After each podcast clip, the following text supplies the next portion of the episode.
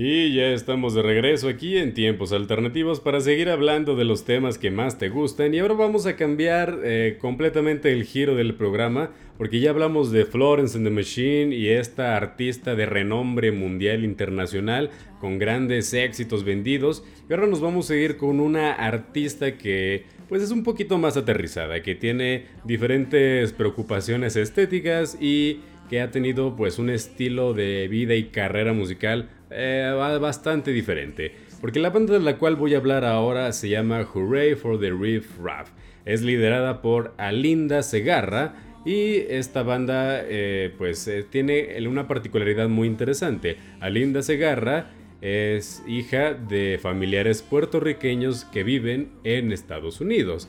Y bueno, pues ser de ascendencia latinoamericana en Estados Unidos implica pues bastantes complicaciones en el estilo de vida, como nosotros los mexicanos pues bueno ya sabemos que mm, pues, muchas complicaciones implica el ser inmigrante en Estados Unidos. Y bueno, pues a ella no le tocó precisamente fácil. Ella originalmente vivía en el Bronx y se, mudó a Nueva Orleans, a Luisiana, eh, pero la manera en la que ha sido su movilidad de, por, a través del país ha sido bastante interesante y de hecho lo ha hecho ya iniciando su carrera musical. Ella empezó esta pues vida de nómada, así literal como nómada, a los 17 años de edad, cuando pues inició esta trayectoria desde el Bronx hasta Nueva Orleans, subiéndose a trenes de carga, así como lo escuchan, ella empezaba así con su, con su agrupación de músicos a tocar en diferentes lugares a través del país, pero siempre transportándose, colándose a los trenes, en trenes de carga, nunca de pasajeros,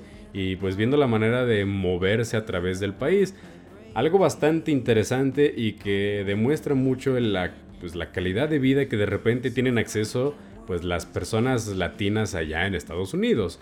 Tan así que ya ahora que tiene pues un poco más de fama, un poco más de solvencia, apoya muchísimas organizaciones que se dedican a apoyar precisamente a las personas que se encuentran en estado de vulnerabilidad allá en Estados Unidos principalmente, pues estas personas inmigrantes que de repente eh, se encuentran en situaciones como, bueno, ya lo hemos visto, eh, que son separados eh, a la hora de cruzar, familiares se separan, que ahora entran en estado de custodia, eh, innumerables problemas, ¿no? Eh, bueno, pues ella apoya este tipo de casos y en sus letras musicales pues también eh, tiende a retratar mucho estos problemas, ¿no?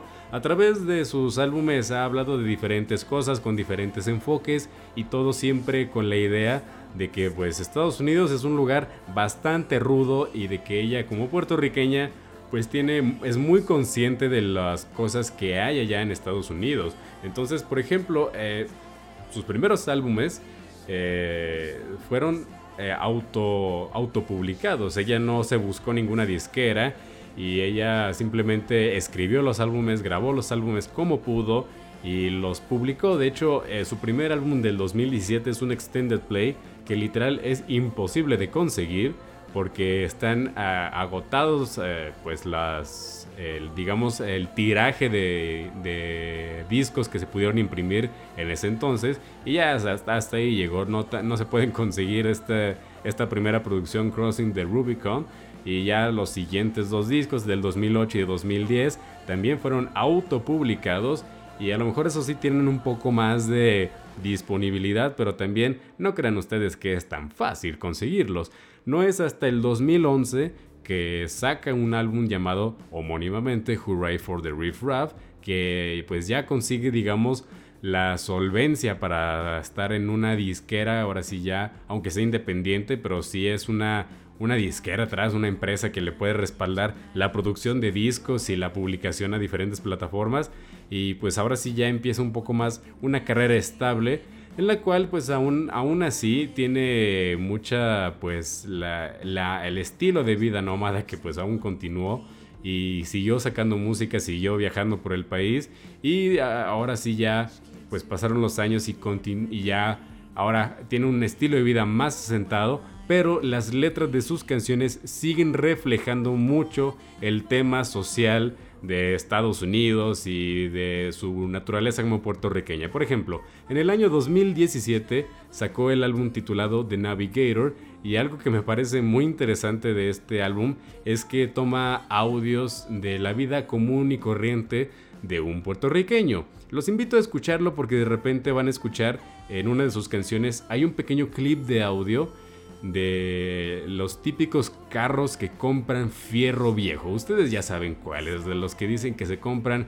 colchones, eh, eh, vaya, fierro viejo y de este tipo de, de, cosas que se utilizan para llevarlos a los destilizaderos. Ese tipo de, de carros que uno pensaría que nomás están aquí en, en México, pues resulta que era algo muy común que fuera en Puerto Rico y pues eh, lo pone ahora sí como un pequeño clip de audio en una de sus canciones y así muchísimas cosas que se sienten de repente muy hogareñas en este álbum, la escuchas y dices, vaya, pues es... Eh, de repente no somos tan diferentes entre los mismos latinoamericanos. Entonces algo bastante interesante y ahora con Life on Earth, que es el álbum del cual vamos a hablar en el siguiente bloque, pues eh, vamos a estar viendo que ahora la crítica va encaminada a lo complicado que es vivir en este planeta Tierra que nos están dejando. Pero bueno, ¿qué les parece si escuchamos una primera canción que se titula Wolves y lo escuchas aquí en tiempos alternativos? Así que súbele a la música.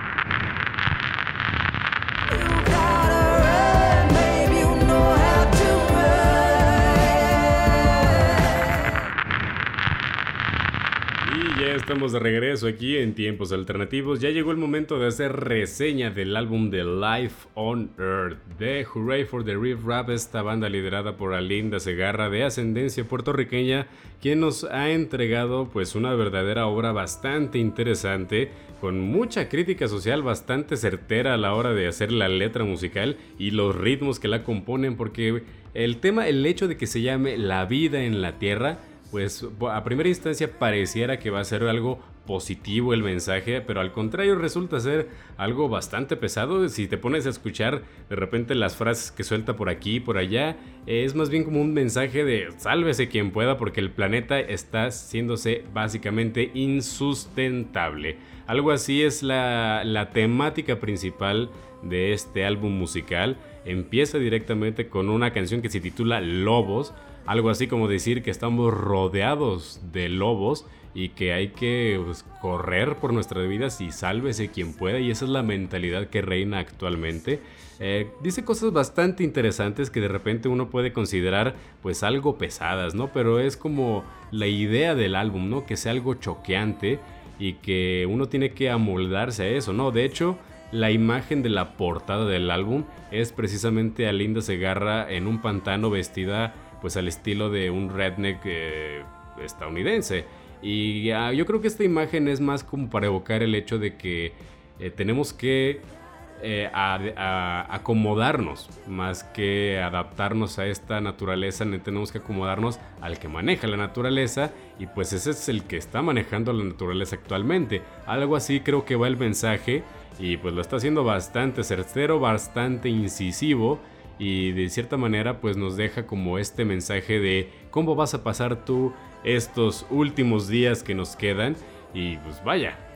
Si te preguntan algo así, ¿no? De que la Tierra se está acabando, no lo estamos acabando, se lo están acabando y ya ya no hay salvación básicamente, ¿Qué harías tú en estos últimos días? Algo así te cuestiona las canciones de este álbum y lo hace en un estilo bastante interesante de música porque regresa un poco a lo que serían sus primeras canciones en el que hablaba un poco más de soul, de rock y que lo mezclaba con este punk, algo discreto que es bastante bastante genial y que va muy acorde al tema que es pues lo que se está manejando en este álbum musical y vaya que para el final del álbum pues sí te quedas un poco eh, reflexionando acerca de las cosas que te acaba de decir, que son algo bastante pesadas y que a más de uno debió haber dejado reflexionando.